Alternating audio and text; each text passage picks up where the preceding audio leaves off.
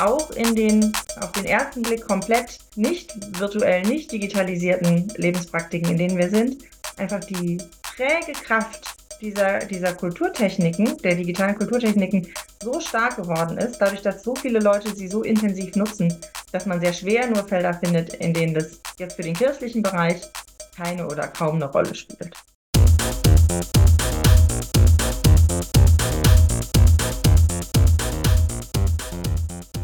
Hallo, hier ist Michael Kreder im neuen Jahr mit einer neuen Ausgabe von What the Facts, WTF, einem Eule-Podcast. Und in diesem Jahr wollen wir vermehrt auf das Thema digitale Kirche eingehen, weil nach der ganzen Zeit, die es den Podcast jetzt doch schon gibt, ist mir aufgefallen, dass dieses Thema hier schwer vernachlässigt wurde. Und das, obwohl die Eule die Digitalisierung in Religion, Kirche und Gesellschaft schon ziemlich lange begleitet. Einige wichtige Texte der letzten Monate und Jahre sind deswegen auch mal in den Show Notes verlinkt. Wer sie noch nicht kennt, kann sich da noch mal gerne durchklicken. Und um uns einen Überblick über digitale Kirche zu liefern, habe ich eine ganz ausgezeichnete Gästin über den Äther bei mir, Frederike van Orschot. Hallo Frederike.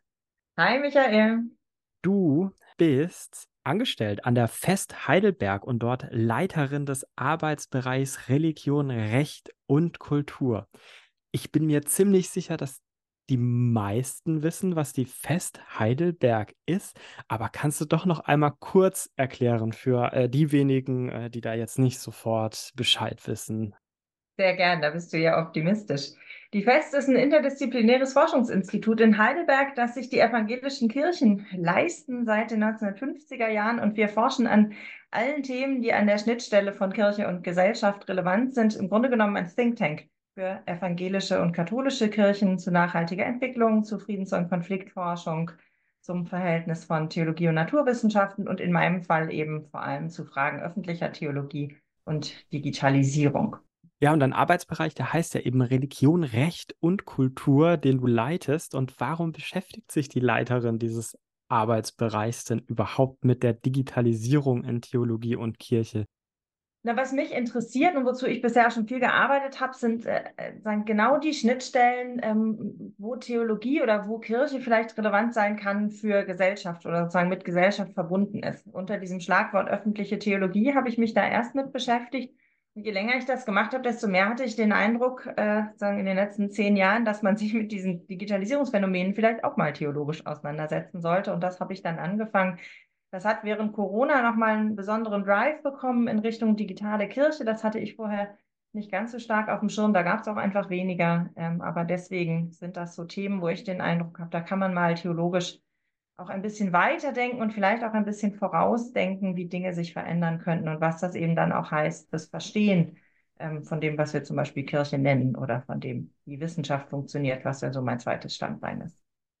Ja, jetzt hast du ja schon so diese zwei äh, Felder genannt. Ich hatte es ja auch schon kurz in meiner Frage angedeutet mit eben immer diesen zwei Begriffen, wo man schon mal hat, Theologie und Kirche. Jetzt haben wir natürlich noch den Begriff der Digitalisierung und da wird schon alles irgendwie ein, ein bisschen wirr, weil es ja schon überall nicht so ganz klar ist, was man meint. Das schreibst du auch in deinem Bändchen, was du herausgebracht hast äh, letztes Jahr oder geschrieben hast. Ja, bist ja die einzige Autorin äh, da drin, nämlich äh, das heißt digitale Theologie und digitale Kirche.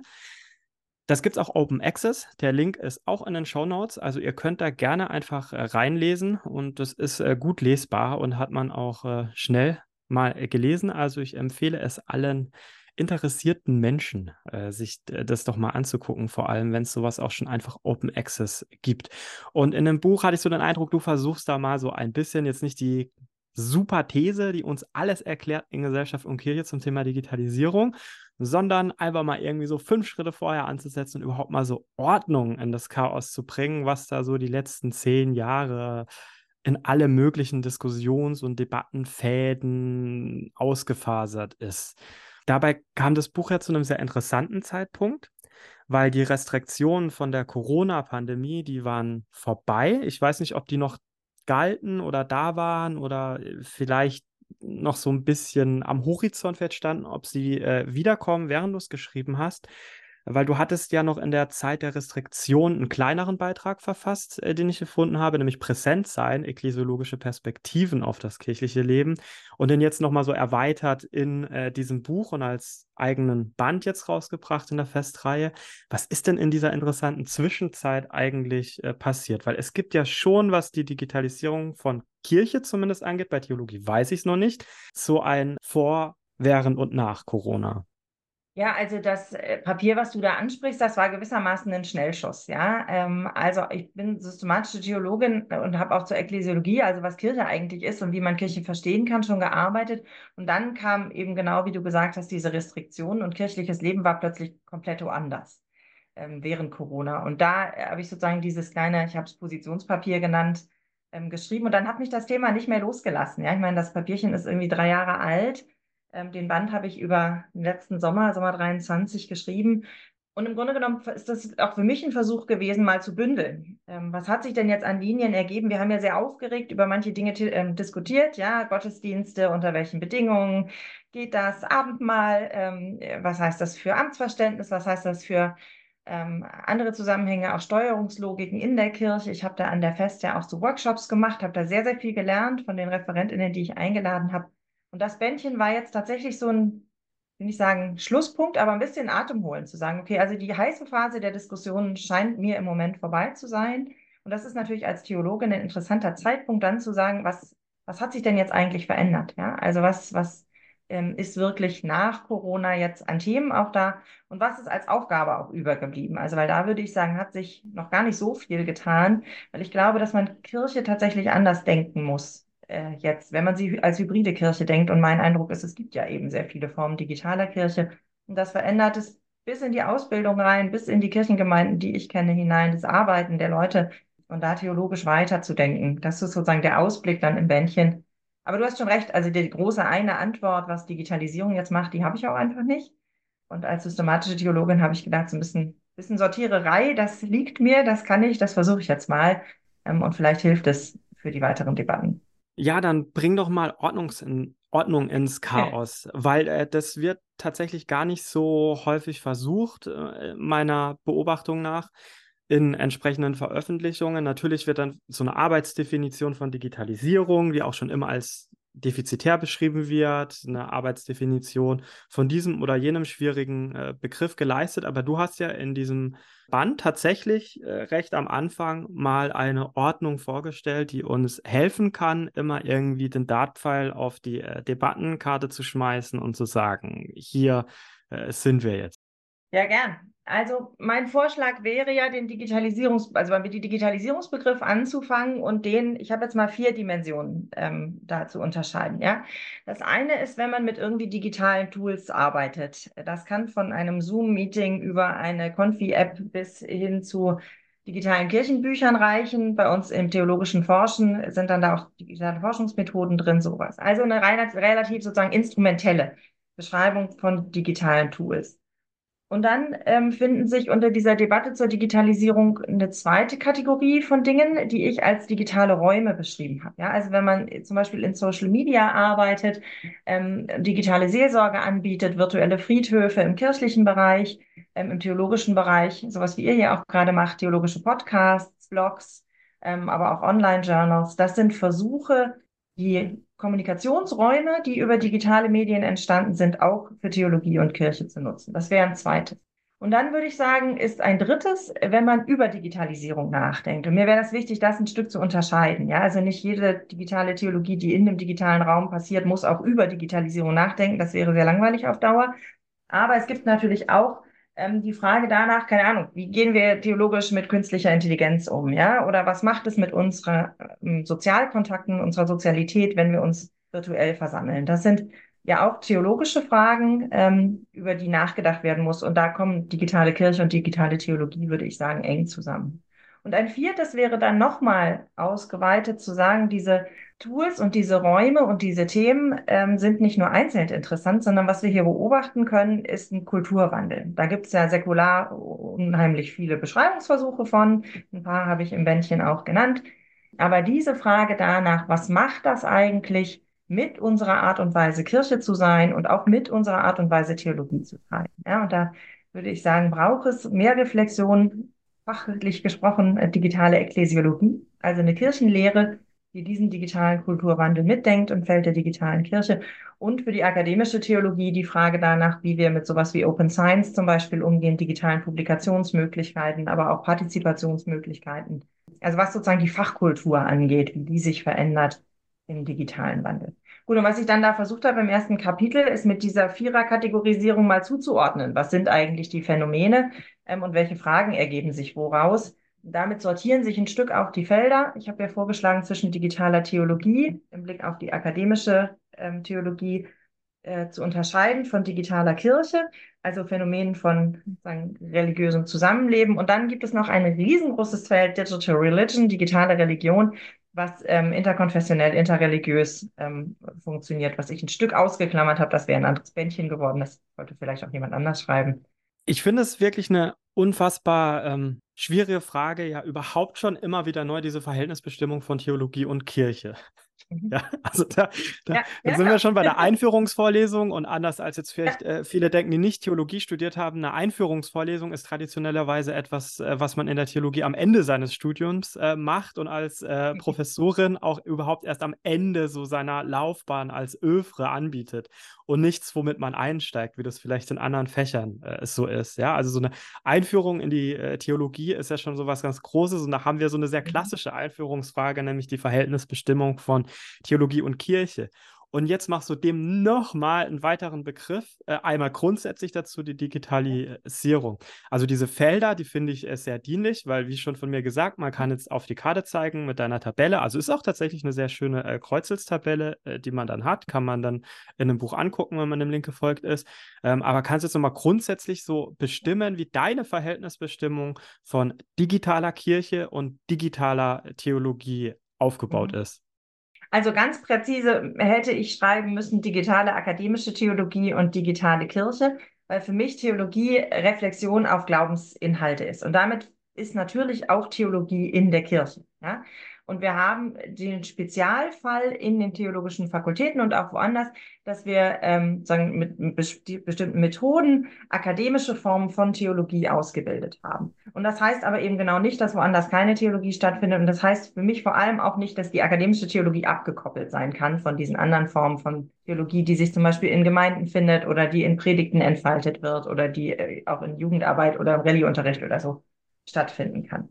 Von daher arbeite ich mit einem sehr weiten Theologiebegriff und was ich versucht habe, ist stärker über, man würde jetzt vielleicht Sozialräume, ja, also über die Orte zu gehen, an denen diese Theologie stattfindet. Also was ändert sich in, im Feld der akademischen Theologie und das unter der Überschrift digitale Theologie und was ändert sich ähm, im, im kirchlichen Leben, also in Form christlicher Vergemeinschaftung weitergefasst, jetzt nur der, nicht, der, nicht nur der Institution Großkirche, sondern was verändert sich in christlichen Gemeinschaften eigentlich durch Digitalisierungsprozesse. Und für mich ist das gar nicht, du meintest gerade noch, ich habe noch was Größeres, Weiteres drüber gelegt. Für mich ist das gar nicht unbedingt drüber, weil jede Theologie, jede Kirche immer in irgendeiner Form von Gesellschaft stattfindet und unsere kennzeichnet sich eben gerade, würde ich sagen, durch diesen digitalen Wandel. Von daher geht das gar nicht drüber, sondern vielleicht ein Stückchen quer, ja. Aber das ist eben, das ist der Kontext, in dem wir leben und arbeiten. Und das ja. einmal durchsichtig zu machen. Jetzt hatten wir ja, jetzt hatten wir ja vorher so gesagt, du hast eigentlich ähm, jetzt nicht so diese große gesellschaftserklärende These entwickelt, aber doch schwingt jetzt durch, dass sie ja implizit schon eine dabei ist, die man ja natürlich auch irgendwie ähm, anders äh, hätte im mhm. Hintergrund mitlaufen lassen können. Nämlich deine These, so wie ich das jetzt raushöre, ist ja durchaus schon, dass die Digitalisierung, wie es jetzt oft, ich bin ja auch Mann der kirchlichen Praxis, äh, dass man sich dieser Digitalisierung irgendwie annimmt. Also egal, was für Sprachbilder und Metaphern wir jetzt dafür wählen, ich springe auf diesen Zug auf, ich lasse mich von ihm abwärmen, ich äh, lehne es irgendwie ab, ja, dass das überhaupt nicht die Frage ist, sondern dass die deine These ist, die mitschwingt, die äh, Digitalisierung, die ist einfach da, die verändert alle Lebensbereiche, die wir haben und dadurch äh, kommen auch Menschen unter völlig anderen Lebensbedingungen äh, zur Kirche hin oder die Kirche auf die Menschen zu, egal ob die Kirche sich dafür entscheidet, dass sie diese Digitalisierung annimmt, gestaltet äh, oder sonst irgendwas äh, damit macht, mhm. oder? Du hast schon recht. Also klar, implizit steckt da eine, eine Gesellschaftsbeschreibung hinter. Ich zitiere ja einige, viel gelernt habe ich von Felix Stalder. Das finde ich eine sehr über, äh, überzeugende Beschreibung, Kultur der Digitalität. Ähm, dass wir es also nicht nur mit einzelnen Tools zu tun haben, sondern dass diese Tools tatsächlich kulturell was verändern, was keine Ahnung, unsere Aufmerksamkeitsspanne angeht, die Art, wie wir Filme gucken, die Art, wie wir miteinander kommunizieren, solche Dinge. Das ist geprägt durch diese Tools. Was ich nicht implizieren möchte, ist, dass es eine Form von Digitalisierung gibt, die mhm. sozusagen jetzt uns hier überschwemmt und da müssen wir jetzt halt mitmachen. Ja, das finde ich ist gerade in kirchlichen Debatten häufig so ein entweder wir machen Digitalisierung, so wie es halt jetzt gerade ist und man es kennt, oder wir lassen das. Ähm, das sind ja Technologien, die man auch mit, mit gestalten kann. Ja, und es gibt ein, eine ganz breite äh, Möglichkeiten, sich da auch was auszusuchen. Also in dem, in den Abschnitten zum Beispiel zur Open Science, ja, offene Wissenschaftspraktiken, nicht kommerzielle Formen von digitalen Plattformen und so. Da sieht man ja, was an Gestaltungsmöglichkeit da drin ist. Aber ich glaube, dass wir, sag mal, für unseren theologischen und kirchlichen Kontext, in dem wir beide jetzt hier gerade miteinander reden, gesprochen, uns diesen, diesen Techniken nicht entziehen können oder schwer entziehen können, nur zumindest uns irgendwie zu verhalten müssen, weil das gerade unseren Kontext sehr prägt. Ähm, und dann eben wäre es mir daran gelegen, sich da lieber äh, zu informieren und sich dann auch irgendwie aufgeklärt zu, zu verhalten, als entweder ja oder, also nur ja oder nur nein zu äh, Digitalisierung. Das ist zu schlicht. Äh, so einfach ist es ja nicht. Es ist ja nicht ein monolithisches Phänomen. Und das führt mich zu der Frage nochmal dann äh, so 0,75 Schritte zurück. Ja, was ist denn jetzt eigentlich so deine Definition von Digitalisierung oder dem äh, Digitalen oder der Digitalität. Also in der Veröffentlichung sprichst du immer von Digitalisierung als einem ähm, Prozess. Ich glaube, du hast auch einmal äh, angegriffen auf die äh, Praxeologie der Soziologie mit dem Doing mhm. Digital. Ja. Also was ist deine Definition? Na, die ist im Grunde genommen diese vier gefächerte, ja.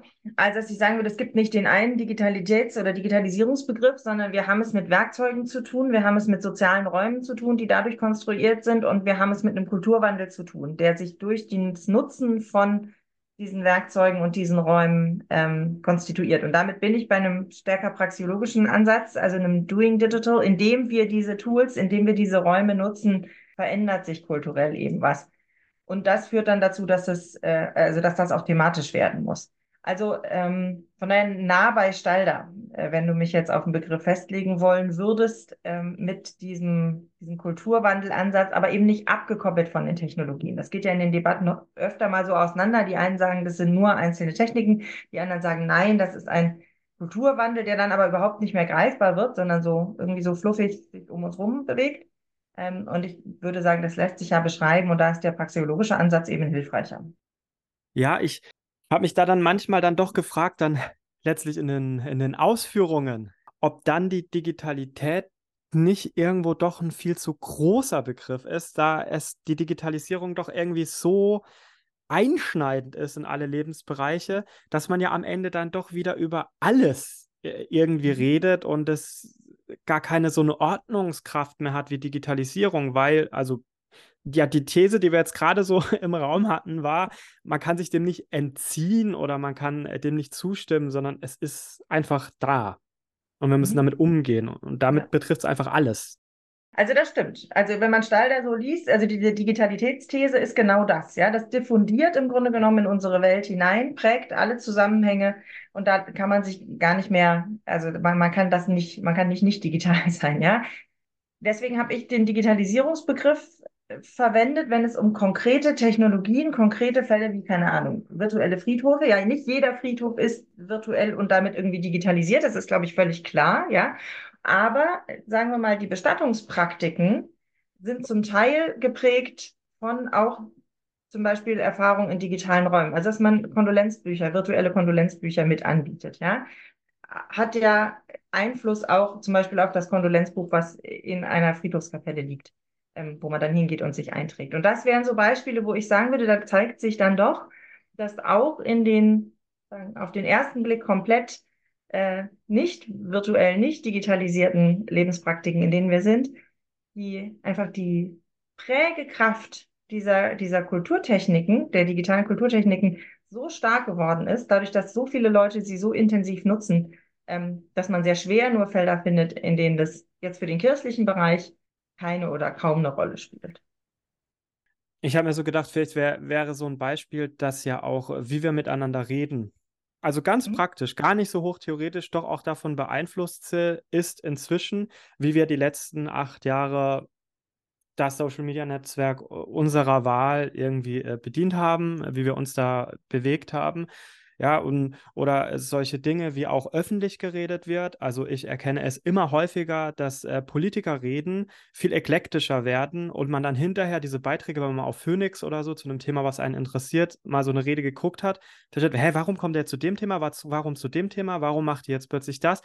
Ach, okay, das taucht jetzt den nächsten Monat immer wieder in Insta-Reels, auf TikTok und in mhm. Shorts auf. Und diese Rede wurde nur gehalten, nicht um dem Parlament irgendwas zu sagen oder eben diese öffentliche Debatte zu äh, simulieren, sondern um daraus Snippets mit einer äh, schönen Background zu nehmen. Das heißt, unsere Kommunikation ist sehr stark davon bestimmt, was ähm, die digitale äh, Kommunikation eigentlich will. Und insofern macht es für mich total Sinn, wie du das beschreibst, dass man, ähm, dass die Verschränkung einfach äh, viel stärker, viel totaler ist, als wir sagen. Jetzt dennoch habe ich bei dir rausgehört, so ein Desiderat oder so ein, mm, so ein Mangel, ja, wenn ich dich jetzt gerade richtig verstanden habe, dass es manche Kirchengemeinden gibt, die sich irgendwie trotzdem versuchen, so dagegen zu entscheiden.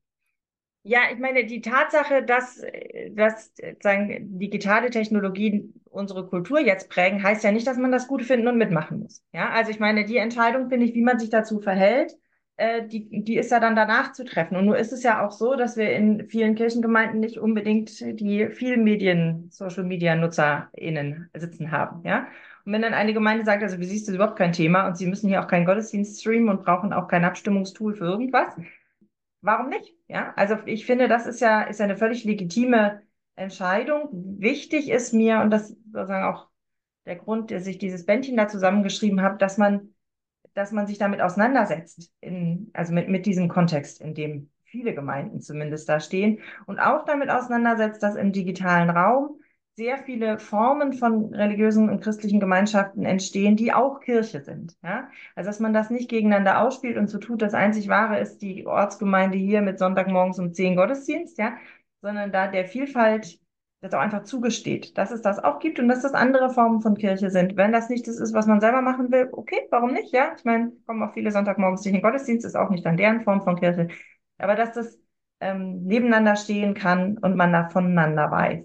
Also von daher heißt diese These, dass das kulturprägend ist, für mich eben noch nicht, ist noch nicht affirmativ, ja, sondern das ist erstmal nur eine Beschreibung, also es ist nicht nur eine Beschreibung, es ist eine Beschreibung, zu der man sich dann verhalten kann und ich finde auch sollte als Theologin und auch als Kirchenperson.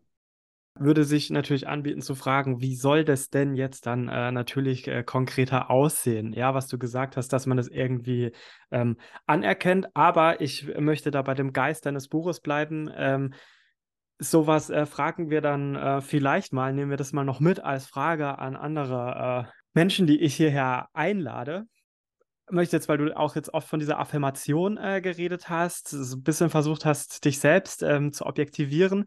Ich hatte schon den Eindruck, als ich das äh, Buch gelesen habe, dass du schon eine grundsätzlich sehr affirmative oder sogar positive Einstellung äh, zur Digitalisierung hast, insbesondere in den Teilen, wo es um das Feld geht, in dem du dich äh, stark bewegst, nämlich der äh, digitalen Theologie.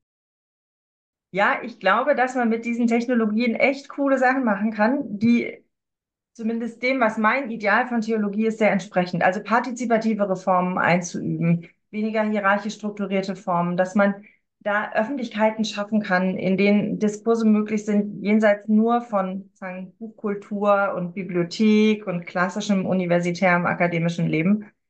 Ich sage nicht, dass es die alle schon gibt und ich sage auch nicht, dass ich die da perfekt irgendwie äh, umsetzen kann, aber ich glaube, das Potenzial ist da, und ich fände es großartig zu versuchen, das zu nutzen. Ja, weil das wäre vielleicht nochmal auch ein Punkt zu dem, der, der Medienthese. Das, das ist ja mit allen anderen Medien auch schon so gewesen. Ja, Buchdruck hat auch Gesellschaften verändert. Ja, und wir erleben gerade, wie hier Gesellschaft verändert wird. Und oh, ich bin so ein bisschen diese, diese Diskussion leid, wo es immer nur Jammerei gibt und würde sagen, lass doch mal gucken, was wir, was wir brauchen können. Ja, und uns da was draus basteln. Und da gibt es viele coole Projekte, ähm, wo wir auch theologisch und kirchlich gut ansetzen und mit, mitschwimmen könnten, wenn wir wollten.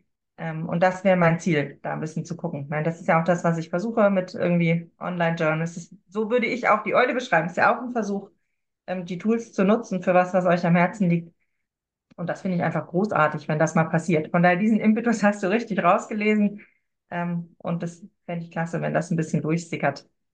Ich habe in diesem Teil, ich sage das mal ein bisschen, ein bisschen provokanter hier, äh, um äh, mhm. da mal dein Statement zu hören.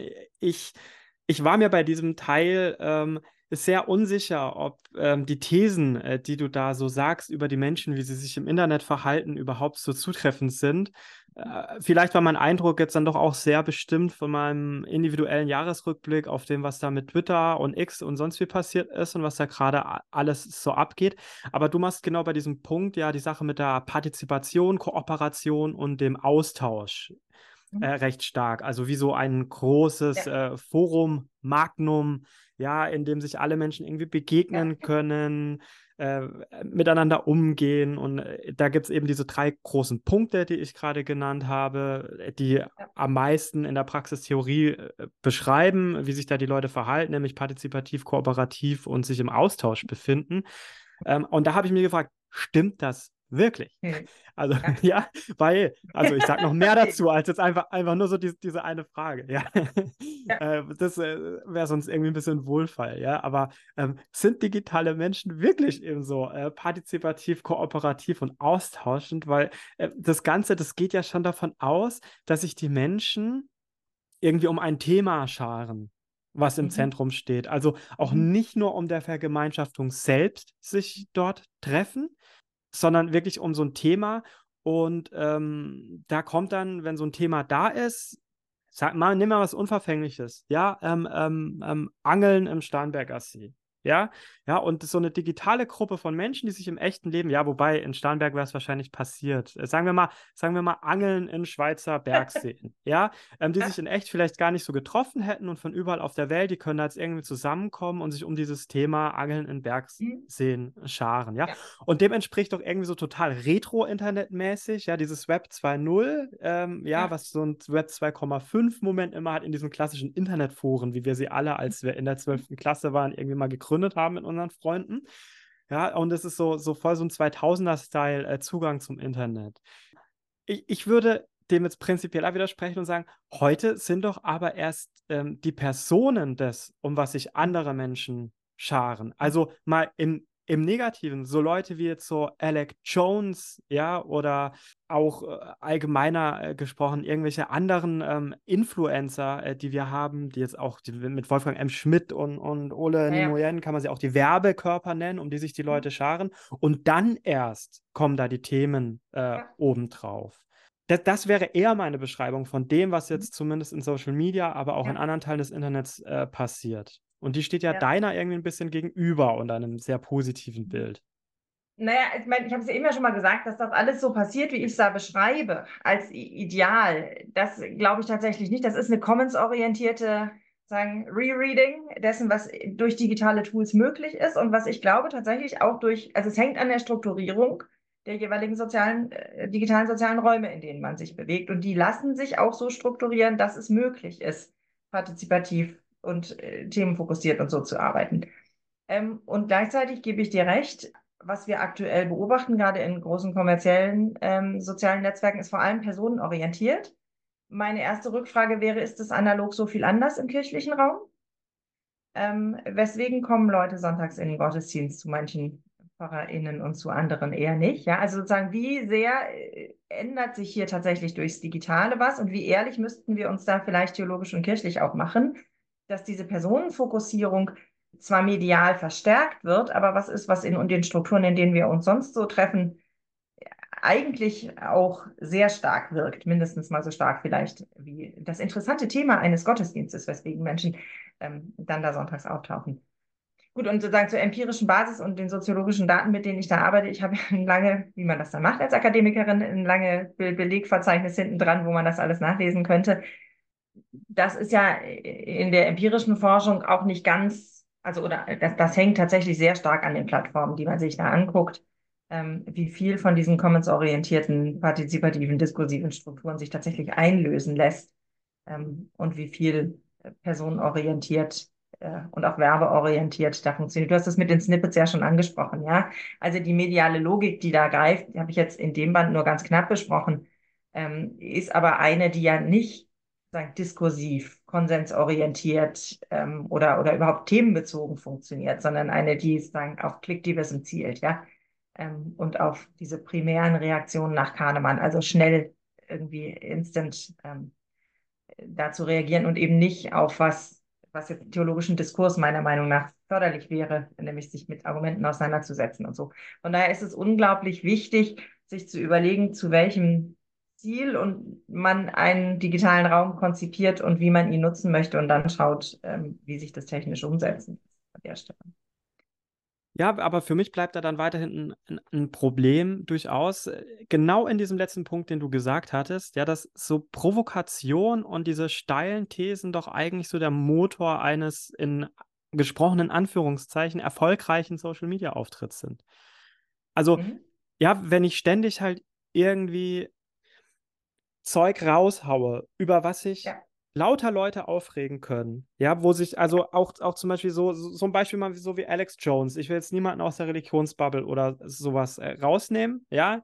Alex Jones, ja. ja. Das ist doch, weil sich 99,9% der Leute das alles teilen und reposten, den ganzen Mist, den er ausgießt äh, auf äh, die Welt wird das aber so verbreitet, dass sich halt unter den inzwischen, ich glaube, 8 Milliarden Menschen auf der Welt äh, halt genug finden, äh, die das dann irgendwie unterstützen und wo das dann zu einem gesellschaftlichen Phänomen und auch äh, Problem wird. Ja. Also, das ist ein besonders hartes Beispiel, aber es ist also ja auch im Kleineren so. Ja, ja. Da, ja, dass das, was provoziert und was besonders steil irgendwie daherkommt ja. und nicht diese stillen Töne, das Nachdenkliche, das Abwägende. Und ich glaube auch, dass eigentlich am Ende die Leute, die sich in Social Media diskursiv bewegen, also nicht einfach als Informationsquelle und sowas, sondern die auch wirklich irgendwie gerne mitdenken, auch wenn sie noch nicht gleich aktiv werden auch, äh, und mitschreiben, doch irgendwie so eine Mitte, eine Mitte ab, bilden, die dann aber doch wiederum dann dadurch gar nicht so kooperativ und austauschend ist, äh, weil sie sich dann gar nicht an diesem Austausch beteiligen, weil alles in solchen Provokationen und steilen Thesen und Gegenthese und weniger der Entfaltung von Argumenten dient. Ich bin da ganz bei dir, aber es sind ja zwei verschiedene Sachen. Das eine ist sozusagen den Ist-Zustand mhm. großer kommerzieller Social-Media-Phänomene zu beschreiben und auch zu sehen, was da geht. Und das andere ist die Frage, wie hätten wir denn unseren Diskurs gerne? Ja, also was, was ist sozusagen das Ideal, ähm, was man auch mit diesen Medien durchsetzen könnte oder mit anderen Medien, die man dann selber auflegen muss?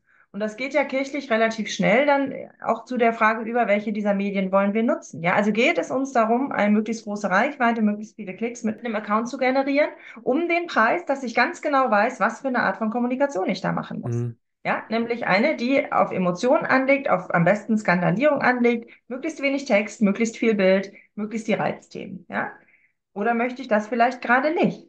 So, weil mir, weil ich eigentlich eine andere Art von Diskurs fördern möchte. Und das könnte dann ja auch heißen, und das passiert ja im Moment zum Beispiel auch, sich von bestimmten Plattformen zurückzuziehen und die genau gerade wieder nicht zu bedienen. Und was mir jetzt hier nur wichtig wäre, zu sagen, man kann nicht, oder ich möchte bitte versuchen, nicht die Möglichkeiten digitaler Tools damit zu verwechseln mit dem, was gerade sagen, angeboten wird auf dem Markt der großen kommerziellen Tools. Es gibt kleiner. So, es geht dann um was ganz anderes. Dann geht es nicht darum, viele zu erreichen. Es geht vielleicht nur darum, für eine Konfigruppe oder vielleicht auch für, also jetzt in meinem Fall, ne, Theologiestudierende unterschiedlicher Fakultäten, die sich mal austauschen wollen zu was. Da gibt es coole Sachen.